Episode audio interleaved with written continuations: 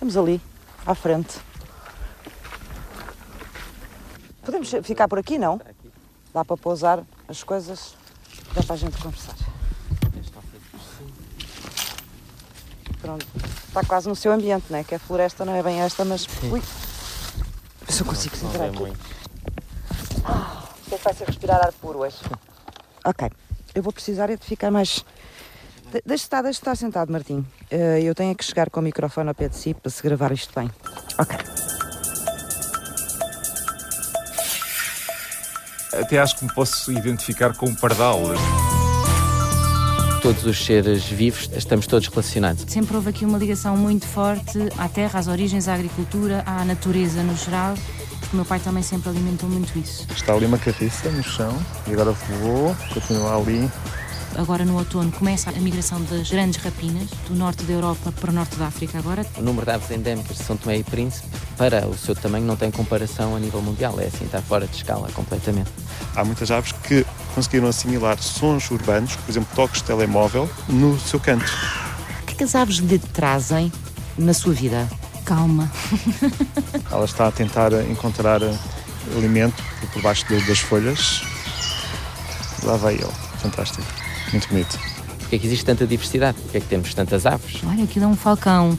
Porque há bastantes em Lisboa e de repente estou ali entre campos na rotunda a atravessar a estrada e olho para cima e está um falcão e pronto, sou a única pessoa efetivamente a olhar para o céu. A multiplicação das espécies, essa é a grande pergunta. Como todas as crianças têm a curiosidade pelo mundo que está à sua volta, são muito observadoras e veem muitas coisas que muitas vezes os adultos nem reparam, seja coleópteros, lagartixas, portanto têm sempre um grande interesse pelo mundo à sua volta.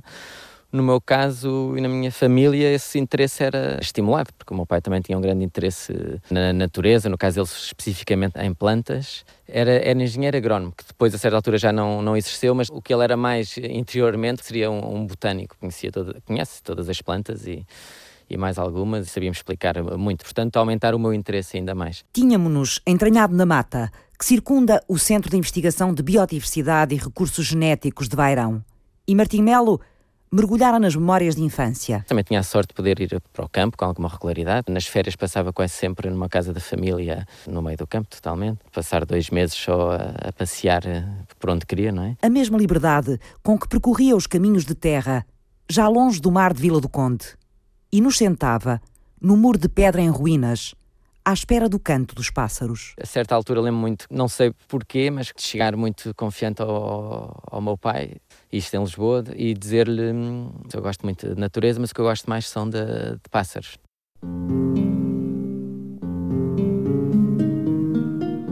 Foi aí que também percebi que o meu pai também percebia muito de pássaros também tinha uns guias ainda a preto e branco e começou-me a levar logo aí aos 10 anos para observar aves no estuário do Tejo, mesmo ali em Lisboa, zona úmida importantíssima a nível uh, europeu. Aos 10 anos já ia, ia observar regularmente aves e depois foi por aí fora.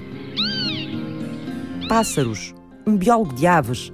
Porquê, Martim? Se reparar, quando se vai ao campo, uma das formas de vida que para lá das plantas, obviamente que essas estão em todo lado, mas que se vê mais e que mexe é as aves. A maior parte dos mamíferos são noturnos e difíceis de ver. As aves é um, um ser vivo, geralmente são de tamanho razoável, vêem-se bem e têm também o seu canto, têm muitas cores que também gostamos de ver. Claro que depois há outros grupos, como borboletas, eh, libelinhas, mas isso se calhar já exige um, um pequeno esforço a mais e, portanto, aves, de certa maneira, é até um, um dos grupos que as pessoas mais facilmente se interessam. Até mesmo pessoas que não têm qualquer interesse por natureza, se vão a um sítio novo, a primeira coisa que falam é ah, vi uma ave muito colorida e um... é fácil, atrai bastante a atenção. E por alguma razão a mim, se calhar também dos livros que me passaram pelas mãos na altura, também focavam muito essa parte do observador de aves com binóculos e se calhar esse imaginário também gostei, não sei, pode ter sido várias coisas. Onde te leva o canto das aves, Cláudia Aguiar Rodrigues?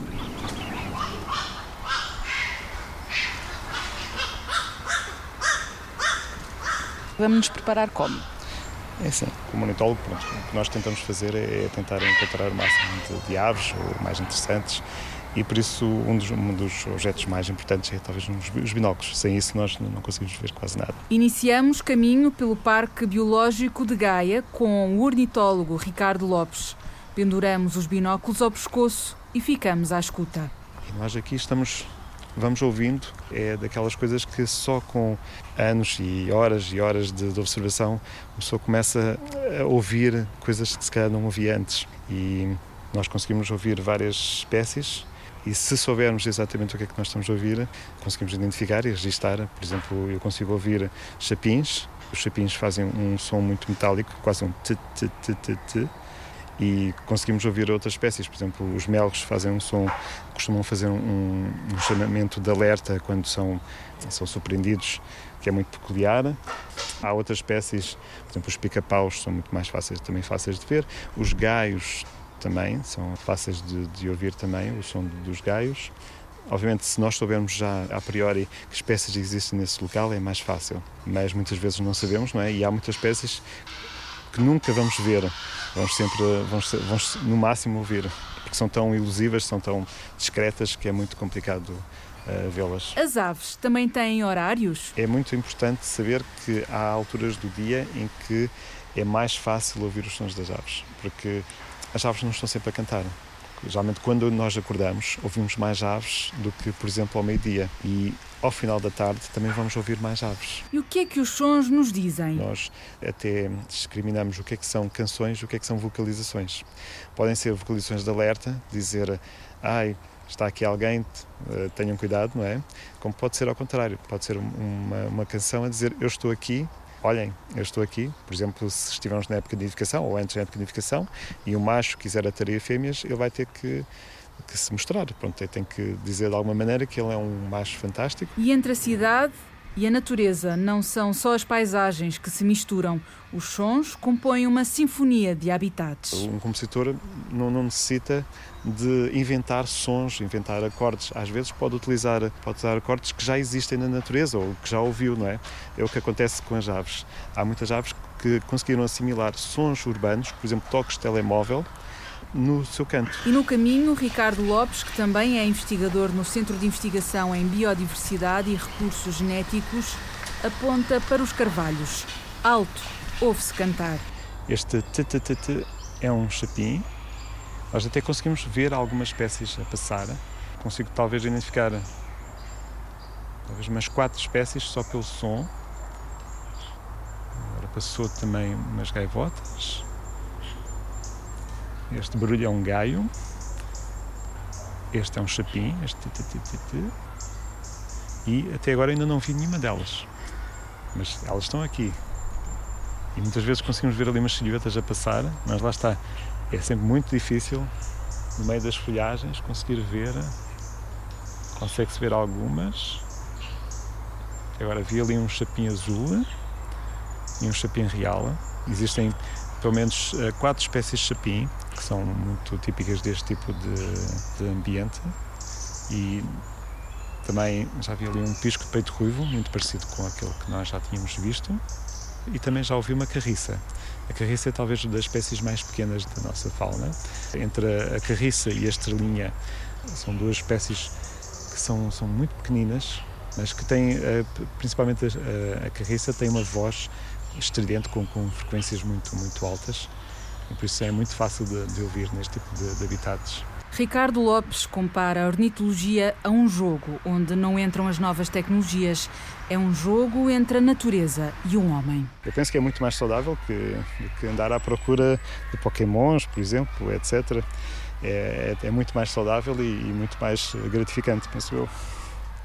Um dia, a aventura no Tejo anilhou o coração de Martim. A certa altura, até para perceber mais como observar aves no estuário do Tejo, fomos com o meu pai até ao Instituto da Conservação da Natureza para pedir conselhos, onde é que se pode andar, não se pode, o que é reserva integral, o que é que não é. Pediu-se se podia fazer alguma coisa com eles. Quase no próprio dia em que isto foi pedido, recebo um telefonema lá do Instituto de Conservação da Natureza a convidar-me se eu queria com eles nessa noite anilhar para o estuário do Tejo. E portanto era de alguém que só tinha visto este tipo de atividades no, nos filmes, nos David Attenborough. De repente, nesse dia sou convidado e com 13 ou 14 anos, era ir para o estuário do Tejo quando sabíamos que à, noite é que ia subir a maré, todas as aves, todos os limícolas, aqueles que comem na lama, uh, têm que se deslocar para as salinas. À tarde pomos uh, muitas linhas de redes, uh, são assim, uma, uma espécie, umas paredes de redes que as aves não veem e vão ficar presas à noite quando voarem em direção às salinas e foi uma direta, provavelmente a minha primeira direta na vida, na altura. Foi um momento único, muito marcante e desde aí as pessoas do Instituto de Conservação da Natureza, eh, pronto, tinham a paciência de levar um miúdo atrás e isso foi, foi mesmo fundamental e acho que hoje em dia todas as técnicas e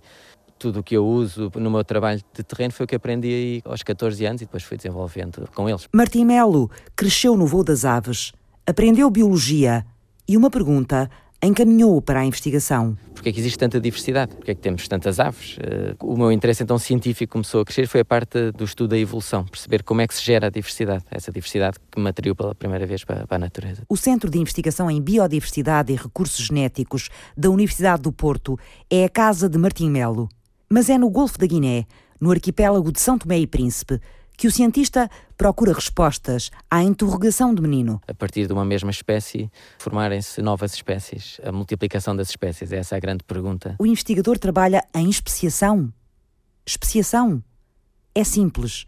É estudar como é que nasce uma nova espécie. As pessoas percebem mais ou menos o que é, que é a adaptação. Eh, sei lá, o meio fica mais frio, um urso, os pelos ficam mais densos, ao longo de gerações mais densos e mais compridos para proteger da temperatura. O corpo maior também para manter a temperatura.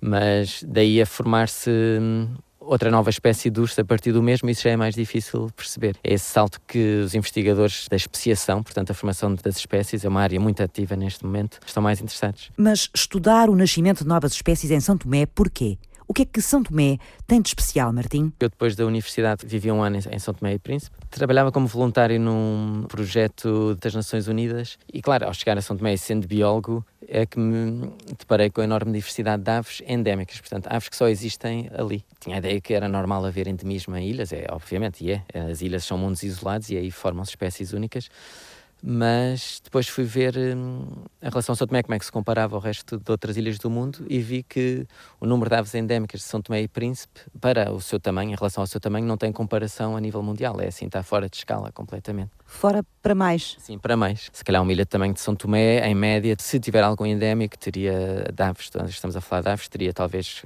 entre 3 a 5 espécies endémicas, um bocadinho mais com sorte. E aqui São Tomé tem 20.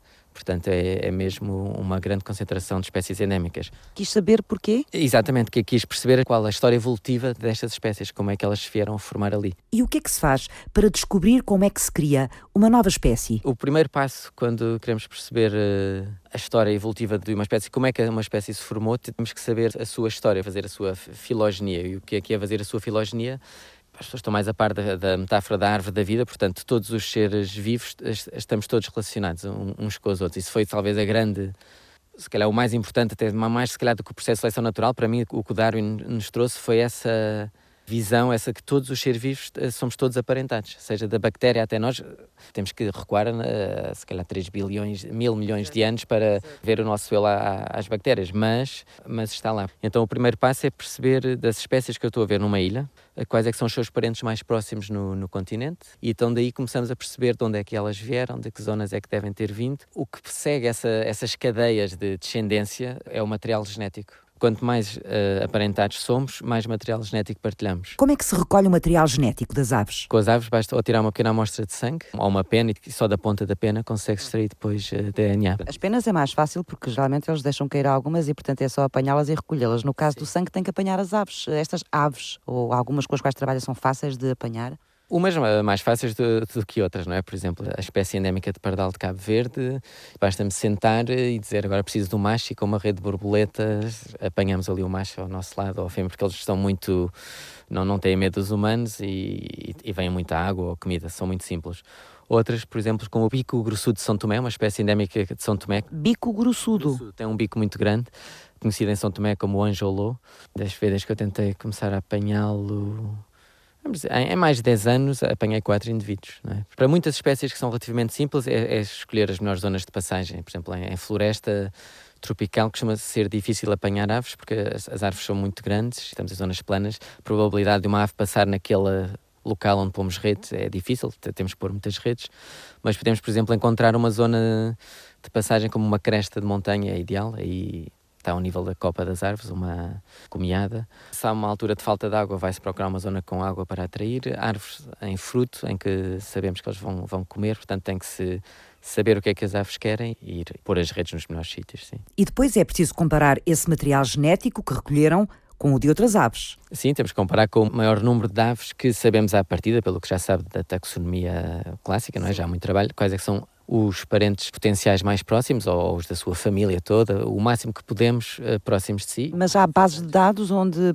podem ter acesso a essa informação? Qualquer cientista que extrai uma, uma sequência de ADN tem que a pôr numa base de dados pública. E, portanto, também posso eu utilizar essa base de dados, ver se espécies que eu não consegui apanhar, mas alguém pôs lá, por exemplo, ou contactar colaboradores, pessoas que têm as suas coleções, ou museus também se consegue extrair de DNA, tirando, por exemplo, uma pequena escama da, da pata de uma ave do museu, consegue-se eh, extrair ADN. Que informações é que se tiram dessa comparação? Permite-me ver a relação entre as várias espécies, começo a perceber de onde é que elas talvez tenham vindo e também podemos ter uma, uma ideia das datas em que, que as coisas aconteceram. Por exemplo, a colonização das ilhas. Começamos a perceber e podemos associar se essa data coincide com que período de glaciação ou não, como é que estariam as florestas nessa altura. Temos o nosso padrão da biodiversidade. O que é que o material genético das aves tem que permite aos investigadores classificar as espécies no espaço e, sobretudo, no tempo?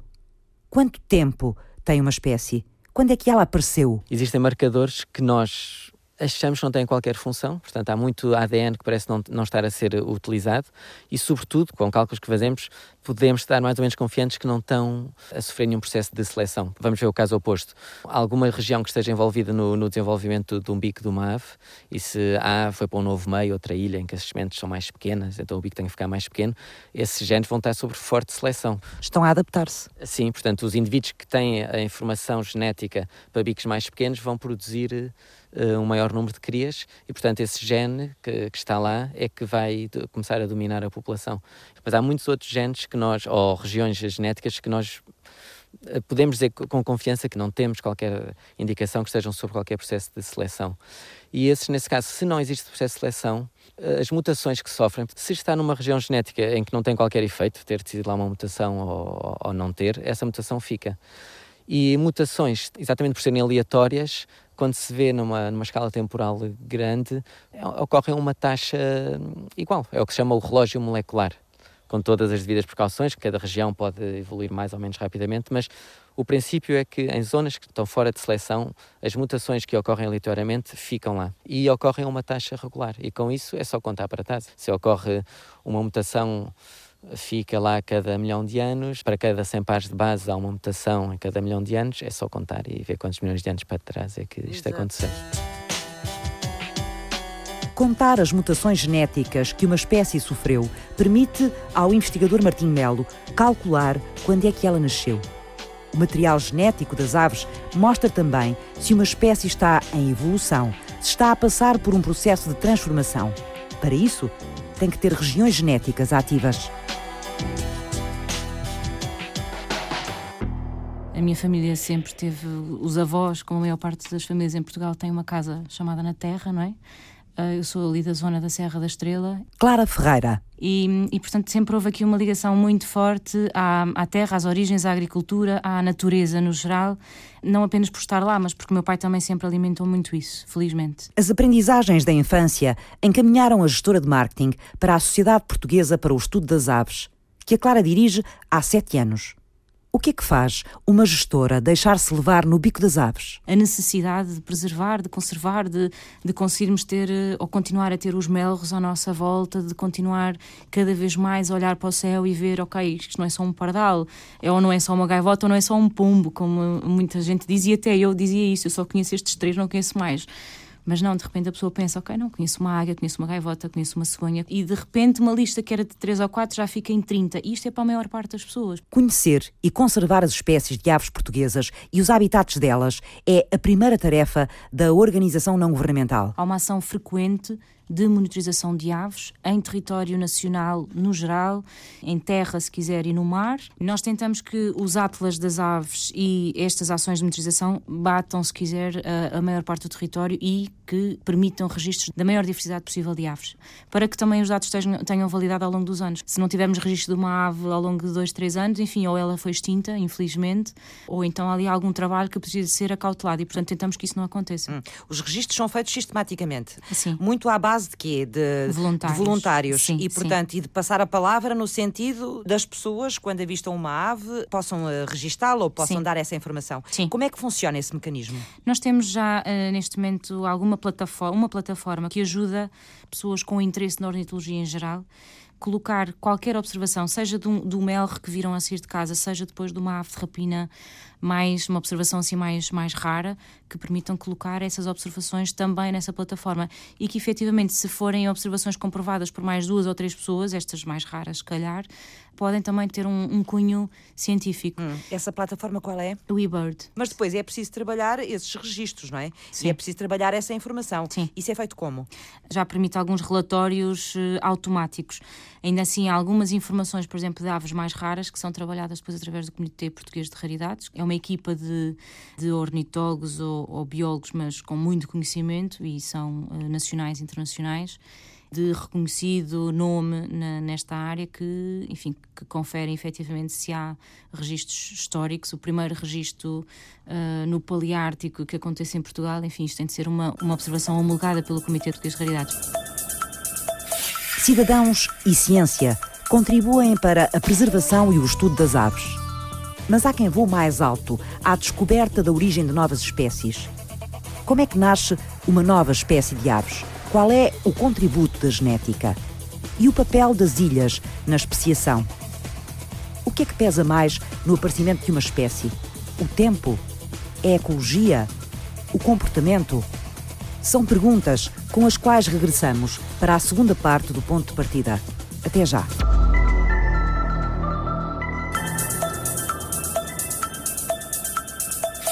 Os grossos são umas aves que só passam a hibernada em Portugal, vêm do, do norte da Europa. Para um leigo podemos dizer que são assim parecidos a umas cegonhas, mas uh, talvez mais elegantes, cinzentos e hum, com uma, uma coroa, a parte de cima da cabeça uh, vermelha. E vêm hibernar nas zonas do Alentejo, e dormem uh, em rios e têm o seu canto muito evocativo, que é o gro. Martim Melo é um biólogo especialista em aves melhor, especialista na formação de novas espécies. Ele estuda a evolução das aves no arquipélago de Santo Tomé e Príncipe. As ilhas eh, que estudamos são as ilhas oceânicas, são ilhas de origem vulcânica.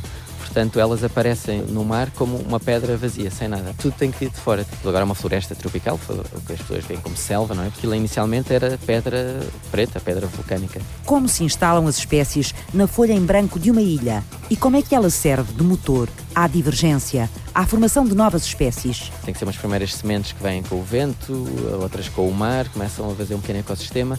Depois, por acidente, no caso das aves, os juvenis apanham um vento, perdem-se no oceano e os que têm sorte encontram a ilha e começa uma nova população. O cientista do Centro de Investigação em Biodiversidade e Recursos Genéticos de Vairão, em Vila do Conde, sempre quis saber quais são os processos que levam ao aparecimento de uma espécie nova.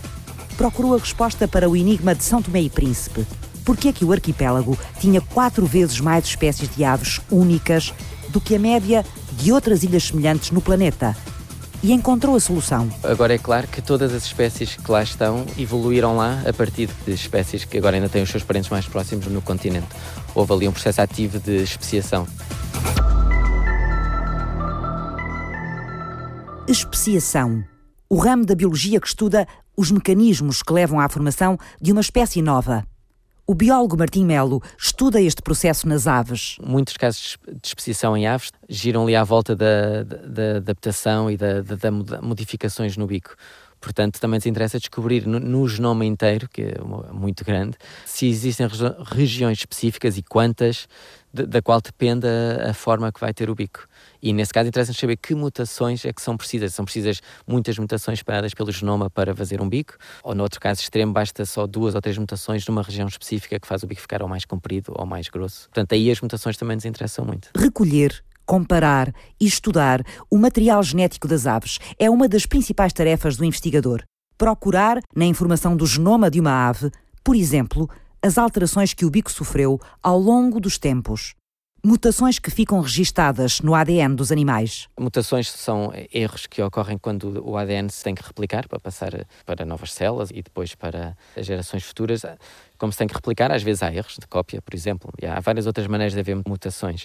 Mutações é quando uma base que é de um tipo passa a de outro tipo, ficou diferente da, da, maior parte da população. Se isso acontecer num gene que é importante, por exemplo, no bico, e faz um bico deformado, essa mutação desaparece da população, porque esse não vai ter crias, ou não vai comer tão bem, ou vai ter menos crias, portanto esse gene é eliminado.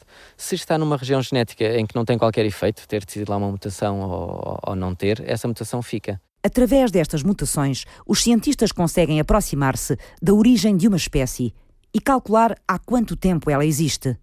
Encontrar o caminho que levou uma espécie a dividir-se em duas. Sim, é, é, o fundamental. É graças às mutações que nós vamos a, algum lado, podemos fazer qualquer inferência. Tal como depois, no, no outro ponto de vista, também nos interessa perceber a base das adaptações. A base das adaptações? Por exemplo, o clima está a ficar mais quente e, e vai se adaptando ao longo de gerações e gerações ao calor, à aridez e à falta de chuva. Aí é o que se chama, um termo, pronto, um palavrão é anagênese. Anagênese. Portanto, a evolução progressiva de uma população em função da alteração das condições do ambiente. E é só a mudança gradual ao longo do tempo. Mas não é essa a adaptação que lhe interessa. O que nos interessa, de facto, é a multiplicação de espécies. É termos uma espécie que depois forma duas ou mais espécies diferentes. Isso é relativamente simples quando as espécies estão a ocorrer no mesmo lugar. Se temos primeiro uma, uma população de uma ave que ocorre num determinado local e ao longo do tempo vê-se que uma está-se a adaptar a uma semente maior, outra a uma semente mais pequena. Na população começam a haver uns indivíduos de bico grande, outros de bico pequeno. Se no, no futuro, eh, mais para a frente, os de bico grande só se reproduzem com os de bico grande e os de bico pequeno só com os de bico pequeno, e já nunca se mais reproduzem entre si, ou quando tentam hibridizar não funciona muito bem, vá, os híbridos ou são inférteis ou não têm tanto sucesso onde estão. Aí é claro que são duas espécies diferentes, não se conseguem reproduzir entre si, ou, ou quando reproduzem entre si não tem grande significado na população. E quanto tempo pode demorar uma espécie a multiplicar-se em duas ou mais espécies? É um processo contínuo a especiação, portanto não há um momento exato em que agora ficou uma nova espécie. Só para dar então uma ideia de tempos, nas aves, se duas populações da mesma espécie estão a divergir em isolamento, vamos dizer, há cerca de 2 milhões de anos, em princípio são espécies já diferentes, porque já acumularam suficientes diferenças genéticas para que se voltassem a reproduzir entre si. Até podem ainda produzir híbridos, mas já, já teriam outros problemas que chamamos incompatibilidades genéticas que podem não funcionar tão bem. 2 milhões de anos. Mas o tempo é o único processo de multiplicação das espécies, Martim? Enquanto incompatibilidades genéticas demoram muito tempo a, a, acumular, às vezes só com um comportamento pode fazer o que chamamos esse isolamento reprodutor. Portanto, para formar duas espécies, a partir da mesma população tem que haver isolamento reprodutor entre subpopulações dessa mesma espécie. Tem que deixar de se reproduzir a certa altura. E, portanto, esse isolamento reprodutor pode acontecer muito lentamente, porque espécie, essas duas populações estão isoladas e acumulam-se as ditas mutações, umas que permitem se adaptar a um sítio ou ao outro, ou às vezes até podem ser o mesmo habitat, mas há soluções diferentes. Mas esse demora muito tempo. Ou pode ser simplesmente, então, nas aves que usam o canto para se reconhecerem, por exemplo, às vezes mudanças no canto já são suficientes para gerar ali uma nova linhagem evolutiva. O canto? Temos, por exemplo, um caso de especiação em aves, mas que é muito particular, é quase uma especiação cultural, sem base genética, que são umas aves passeriformes, pássaros, em África, em que hum, eles, quando se reproduzem, não fazem ninho, como o caso do cuco em, em Portugal, metem ninho no, nos ovos de outra espécie. E a cria aprende o canto da espécie que a vai educar, adotar e vai pôr ovos nessa espécie quando for adulta. Mas se por acaso se enganar e pôr o ovo noutra espécie, esse vai aprender o canto dessa outra espécie e de repente ali, se houver mais do que um a ter feito esse erro, vai estar sempre agora a reproduzir-se no ninho dessa nova espécie e, portanto, isso pode dizer que foi quase especiação instantânea. Mas muda as características físicas ou uh, comporta-se apenas como a ave aquelas aves junto das quais foi criada? Pois não muda as características físicas, mas tem o potencial para mudar ao longo de muitas gerações. Se se mantiver estável essa essa associação sempre àquela nova espécie que está agora a parasitar. Uma nova espécie pode então ter origem num processo cultural, no canto, na linguagem das aves. A linguagem pode ser uma barreira reprodutora muito forte. Duas populações da mesma espécie que já não se reproduzem entre si, pronto, partiram para formarem novas espécies. O alerta do aparecimento de uma nova espécie de aves ou do seu risco de extinção surge muitas vezes associado à atividade dos ornitólogos, especialistas ou amadores. Ao registro, Cláudia Aguiar Rodrigues, dos visionamentos num grande mapa da biodiversidade. Avistar muitos pássaros e de diferentes espécies é um dos objetivos dos ornitólogos. Ricardo Lopes mantém há anos um caderno onde registra todas as saídas de campo que faz. Como investigador, o hábito é científico mas Ricardo Lopes fala numa competição positiva entre os ornitólogos. Há muitos ornitólogos amadores que o mais importante é, é encontrar um maior número de espécies, de, de conseguir registar o maior número de espécies, por exemplo, num ano ou num dia. Há competições assim desse, desse estilo. Para ornitólogos mais que têm uma visão mais científica, penso que a maior parte da investigação é, baseia-se mais nas questões, nas questões científicas na, e na conservação dessas espécies. Toda a minha investigação que eu faço tem sempre base questões que nós achamos que são as mais pertinentes para que no futuro se possa conservar essas espécies. Para além do ganho científico, o biólogo garante que é um hábito saudável.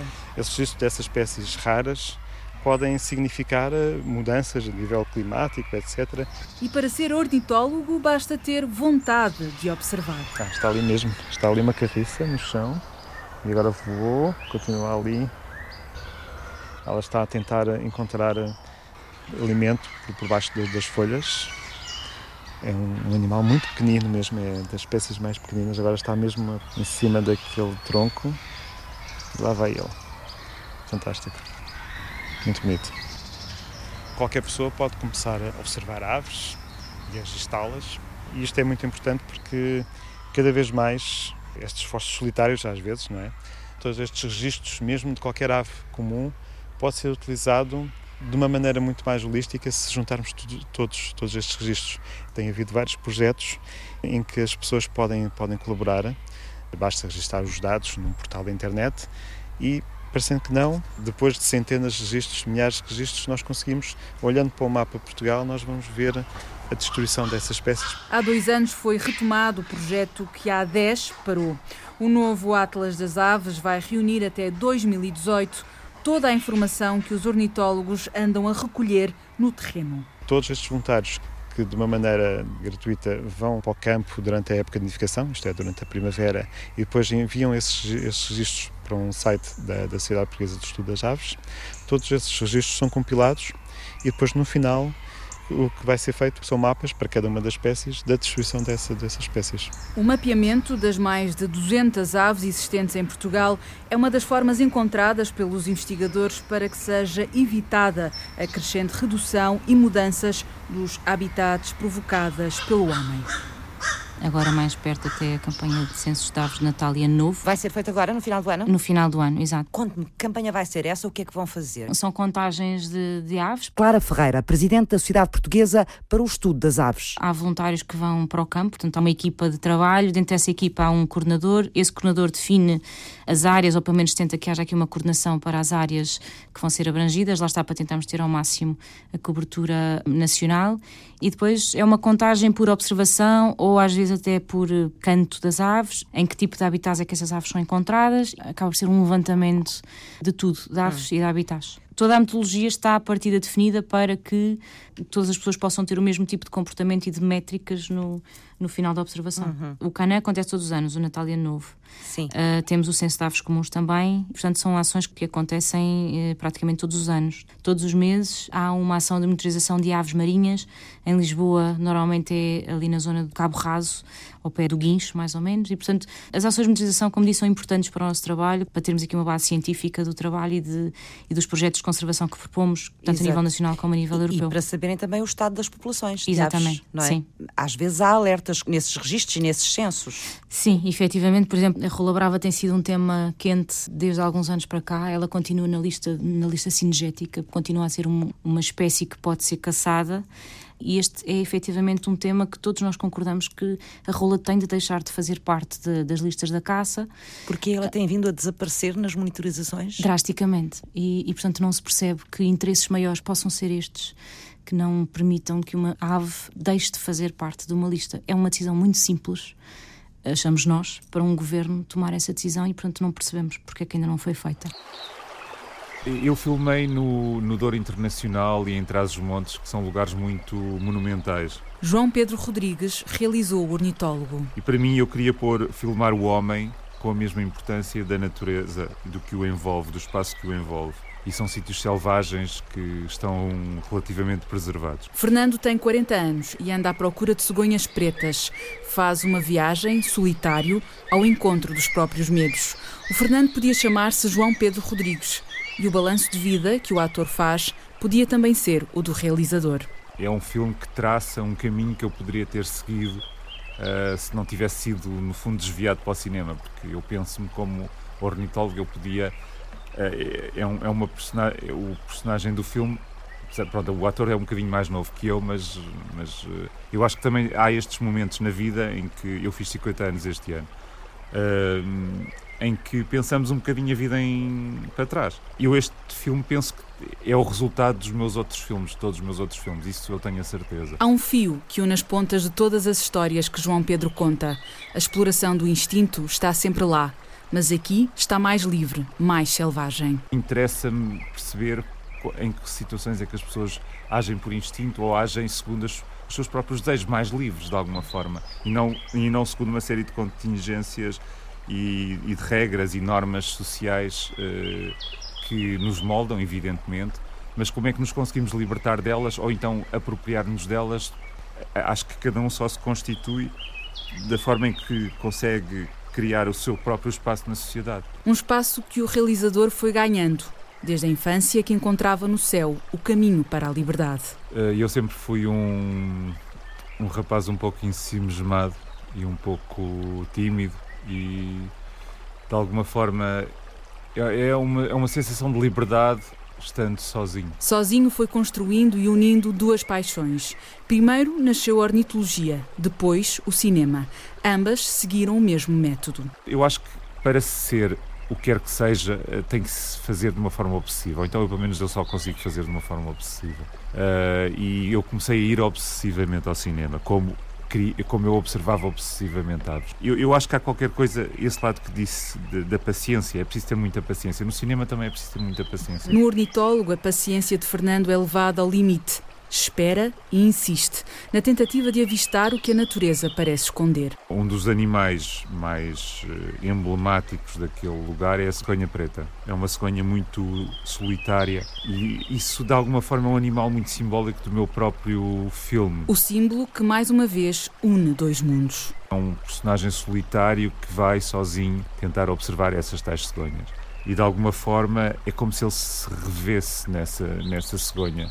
A cegonha e ele terá mais ou menos a mesma importância e aí há esse lado solitário que se reflete no próprio personagem de alguma forma. Mas nessa solidão acontece o mundo.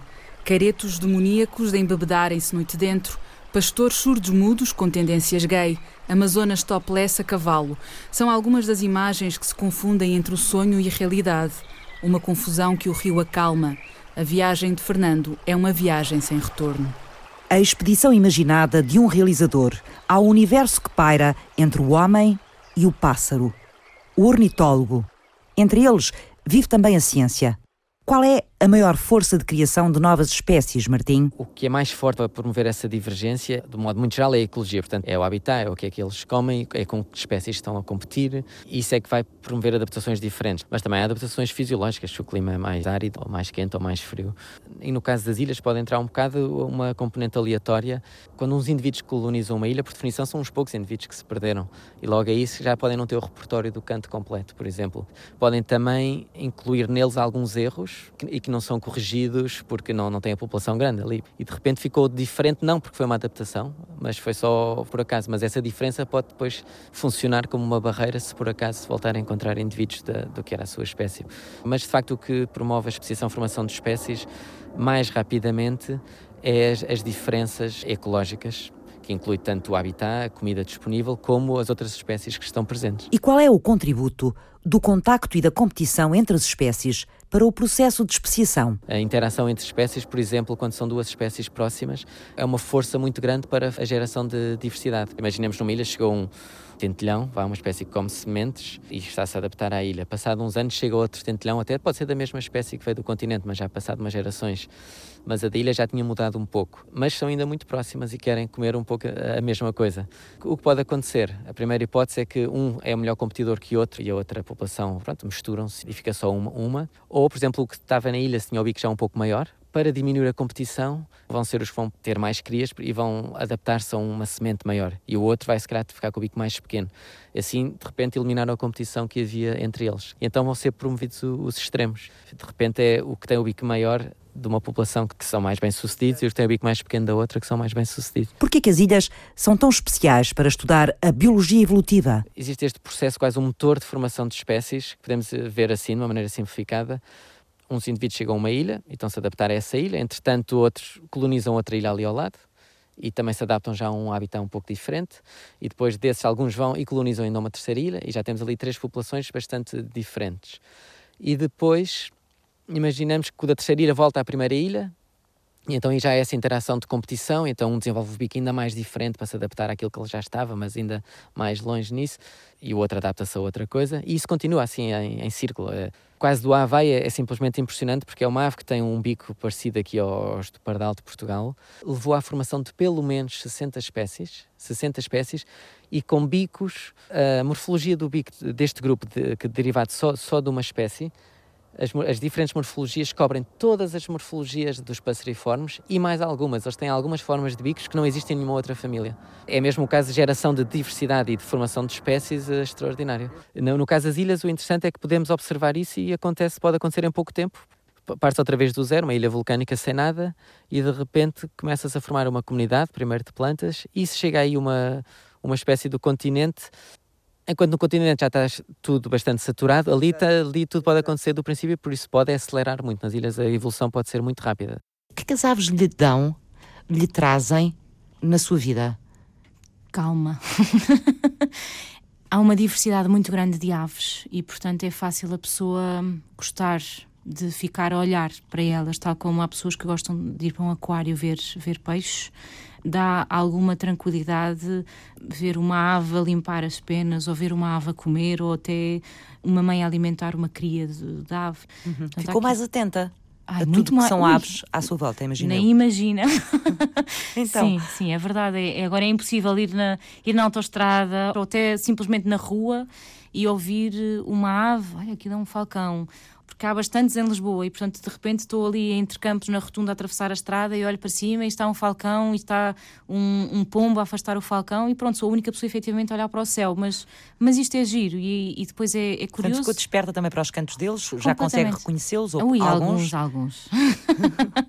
alguns, porque essa é a parte muito, muito difícil. Costumam-me dizer que ouvir os cantos ou reconhecer os cantos é a mesma coisa que nós conseguirmos uh, reconhecer as pessoas quando nos ligam, sem dizerem o nome, nós sabemos quem está do outro lado. E, portanto, Portanto, numa cidade, e numa cidade super uh, ocupada como é, como é Lisboa Sim. e com o trânsito que tem, consegue ver falcões. Sim. Ou senti-los. Sim, é verdade. Eles estão cá, Eles, as aves estão à nossa volta, é mesmo. Precisamos estar mais atentos a elas, mais, mais despertos para, para lhes dar atenção. Conseguir o equilíbrio é fundamental. Fizeram este programa Martim Melo. Iniciei recentemente um estudo piloto no, em Cabo Verde, com o pardal endémico de Cabo Verde, o pardal da terra, e porque tem o potencial de ser um muito bom modelo para estudar a, a diversificação e a especiação mesmo no, nos primeiros passos. Clara Ferreira. Daquelas coisas que se cruzam no nosso caminho e que nós olhando, é bem que aconteceu, porque era mesmo por aqui. Pelas experiências que vivi, que continuo a, a viver no mundo das aves, por aquilo que aprendo todos os dias. Ricardo Lopes. Ainda não vi nenhum melro, Geralmente os melgos estão, estão mais adaptados às zonas com mais sebes. Ah, eu vou só interromper porque está ali uma, uma carriça no chão. João Pedro Rodrigues. Era o meu sonho de criança. Além disso, eu acho que há qualquer coisa de solitário na observação de aves. Ah, eu sempre fui um, um rapaz um pouco ensimismado. É uma sensação de liberdade estando sozinho. Cláudia Aguiar Rodrigues esteve em reportagem. Francisca Alves fez o apoio à produção.